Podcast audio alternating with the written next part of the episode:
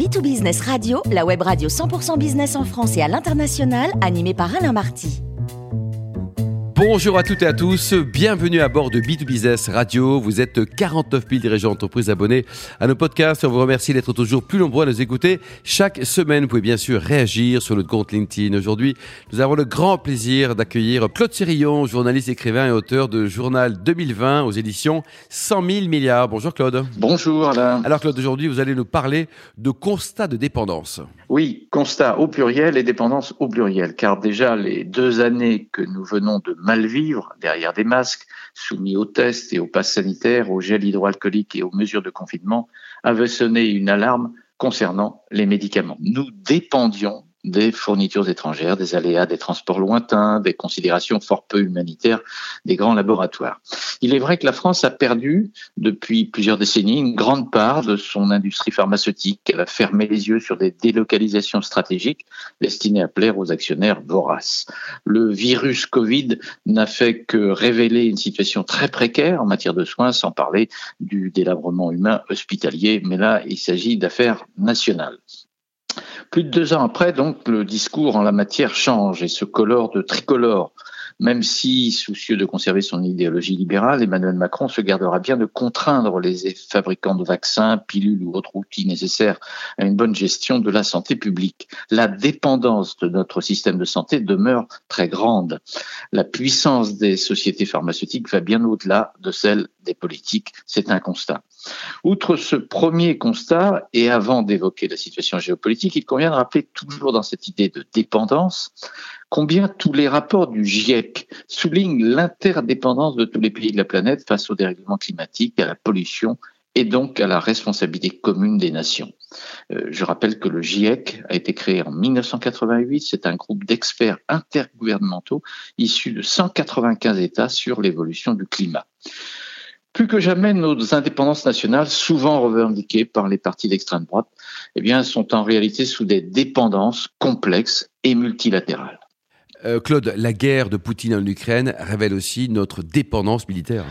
Hélas, oui, c'est une évidence qu'un pays européen libre et démocratique puisse être ainsi envahi, écrasé sous les bombes, dévasté par des missiles, sans que nous, voisins, ne puissions faire quoi que ce soit à équivalence de la force des envahisseurs russes, éclaire violemment nos faiblesses. Celles-ci viennent autant de notre dépendance à l'OTAN que de l'insuffisance des budgets de la défense dans les différents pays européens. L'Allemagne s'est réveillée et entame un projet de 200 milliards d'euros environ sur plusieurs années. C'est exemplaire et significatif pour une nation qui jusque-là se tenait à l'écart des affaires militaires pour des raisons historiques. Les matériels sont insuffisants constatent les militaires. Les traités entre pays, les règlements européens sont très démunis dès lors qu'une guerre se déclare à nos frontières. Être sous un parapluie théorique américain s'explique par le passé, mais n'a plus de signification concrète et d'efficacité aujourd'hui. Hubert Védrine, comme Jean-Luc Mélenchon, chacun à sa manière le répète. Notre dépendance militaire nous rend faibles. Il est plus qu'urgent de construire une Europe de la défense, non pas agressive, belliqueuse, mais un ensemble cohérent de moyens à la disposition de chacune des composantes de l'Union européenne. Cela suppose une mise en commun de moyens, des exercices militaires communs, une stratégie commune de défense et de non-alignement. Pour rompre cette dépendance, ce qui ne signifie pas une rupture diplomatique avec les États-Unis, bien évidemment, l'Europe de la défense est essentielle. Face à Poutine, une organisation politique, économique, militaire et diplomatique unie pèsera forcément plus lourd qu'un groupe de nations abrité sous un pavillon US. Claude, la guerre en Ukraine est aussi une guerre numérique et de communication, et là encore, une dépendance. Effectivement, les GAFA, c'est-à-dire euh, les GAFA, c'est-à-dire les, géants du numérique, Google, Apple, Facebook, Amazon, sont littéralement bien au-dessus des États.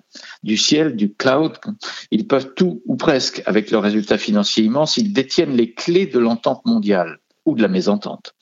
Or, le cloud est à la merci de n'importe quelle puissance guerrière. Les menées déstabilisatrices des Russes lors des récentes élections américaines, euh, toutes celles de ces dix dernières années, lors des consultations électorales en Europe, en France aussi ont démontré que cette toile pouvait être la pire comme la meilleure des choses inventées par nos contemporains. On peut manipuler, déformer des informations, on peut provoquer des émeutes, des mouvements extrémistes juste en inondant de données fallacieuses, voire dangereuses, des réseaux où des milliards de terriens se nourrissent d'idées. La bataille sur la terre ukrainienne fait en ce moment même des milliers de morts et des millions de réfugiés, des ruines et des destructions insupportables. La propagande est en roue libre sur ces réseaux dont nous sommes dépendants. Les GAFA ne démontrent pas jusqu'à présent un grand sens de leurs responsabilités et permettent à un dictateur à Moscou de poursuivre ses menées. Et enfin, euh, troisième dépendance, il y a une dépendance au pluriel alimentaire. Oui, c'est elle que nous constatons partout dès lors que nous voulons nous nourrir, nous loger, nous déplacer.